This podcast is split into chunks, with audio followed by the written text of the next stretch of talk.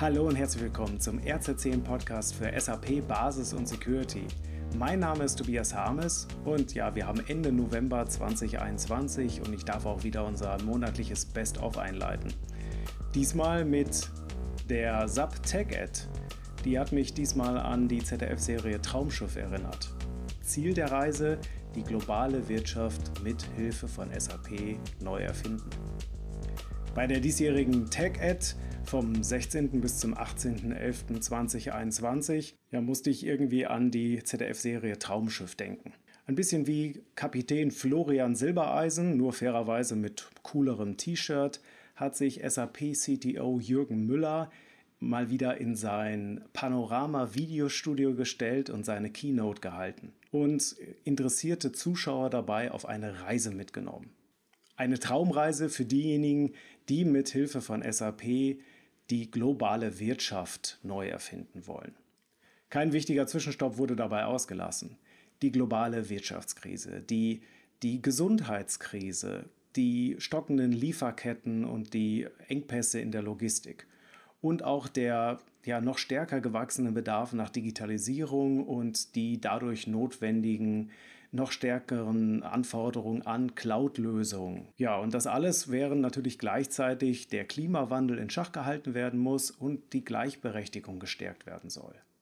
Nun, vielleicht bin ich hier der Einzige, der die Serie Traumschiff gesehen hat. Ich weiß es nicht. Vielleicht lag es auch ein bisschen daran, dass ich zuvor von dem 40-jährigen Jubiläum der ZDF-Serie gelesen hatte. Denn äh, die sendet seit 1981 und gehört damit zu den längst laufenden fiktionalen Serien, also so neben Tatort und Polizeiruf 110. Seit Jahrzehnten funktioniert die Serie Traumschiff praktisch ohne große Veränderung. Die Handlung findet auf Land und auf See statt und es werden immer drei Geschichten erzählt. Eine Liebesgeschichte, eine lustige und eine spannende. Und so etwas gab es dann bei Kapitän Jürgen Müller auch.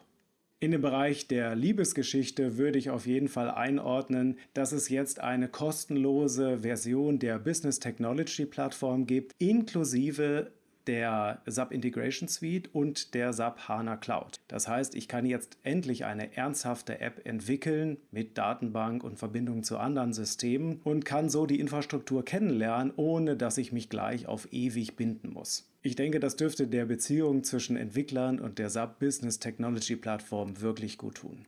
So richtig lustig war es dann vielleicht nicht, zumindest amüsant, die Anspielung auf MacGyver.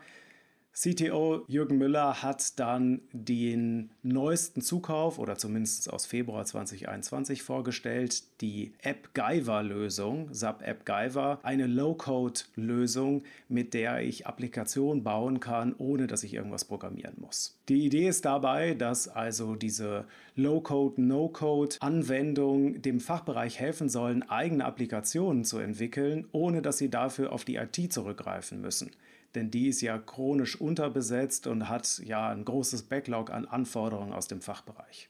Ich bin bei dem, was gezeigt worden ist, das sieht ganz cool aus irgendwie. Ich bin dennoch skeptisch, denn ich denke mir, ja, okay, das, was der Fachbereich bisher an Schatten-IT in äh, Excel und VBA und Makros umgesetzt hat, landet nun in Schatten-IT, die im Browser läuft. Spannend dagegen fand ich wirklich die Vorstellung der SAP Data Warehouse Cloud Lösung und der neuen Lösung BW Bridge. Und äh, ich könnte mir vorstellen, dass so dann äh, On-Premise ERP-Daten deutlich besser und leichter durch Cloud-Apps analysiert werden können und davon profitieren. Und das könnte halt vor allem auch für die Kunden interessant sein, für die bisher die SAP Analytics Cloud zum Beispiel noch keine passende Alternative war. Und es könnte auch interessant sein für Kunden, die ja sowieso schon die ganze Zeit immer damit gekämpft haben, ein eigenes BW-System zu administrieren und zu betreiben. Das ist ja dann doch eine sehr spezielle Lösung manchmal.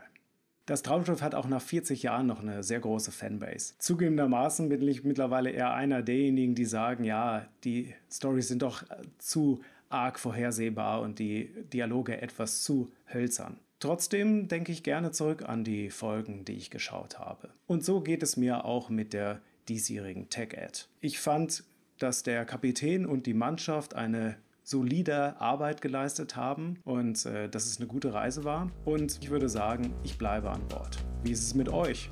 Würde mich interessieren, gebt mir gerne Feedback hier oder per Mail an harmes.rz10.de. Ansonsten danke für Aufmerksamkeit, macht es gut, bis demnächst.